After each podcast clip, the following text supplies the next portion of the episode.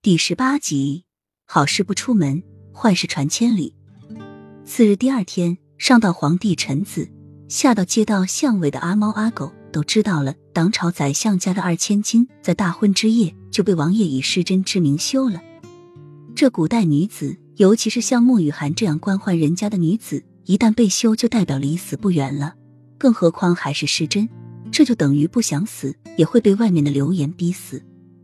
二千金被休的事，在洛都传的是沸沸扬扬，以至于每被灵儿一大早叫起去拜见老爷夫人，走到墙角都能听到外面妇人的讨论声，听得于美当时只想撞墙，把话说的那么绝对，这不摆明了是想让他死吗？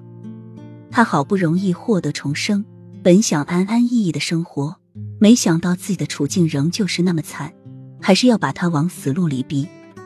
半个月后。小姐，小姐，快快！瑞王爷的轿子来接你回王府了。正在慢慢熟悉古装的于梅，不，现在是莫雨涵，听到外面灵儿的一惊一乍，以为是外面小巷又流传出关于他被退婚的新版传闻，却没想到听到了一个王爷。小姐，快收拾东西，跟王爷回府吧。皇上已经下旨了，瑞王爷那一纸休书被废弃了。现在小姐你又是王妃了。灵儿从外面气喘吁吁的跑进来。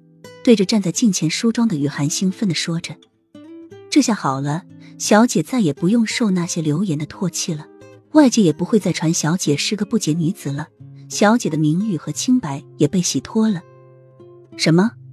雨涵丢开木梳，转头疑惑的看着一脸兴奋正收拾衣物的灵儿：“皇上又重新下旨让那个王爷把她重新迎接回府吗？”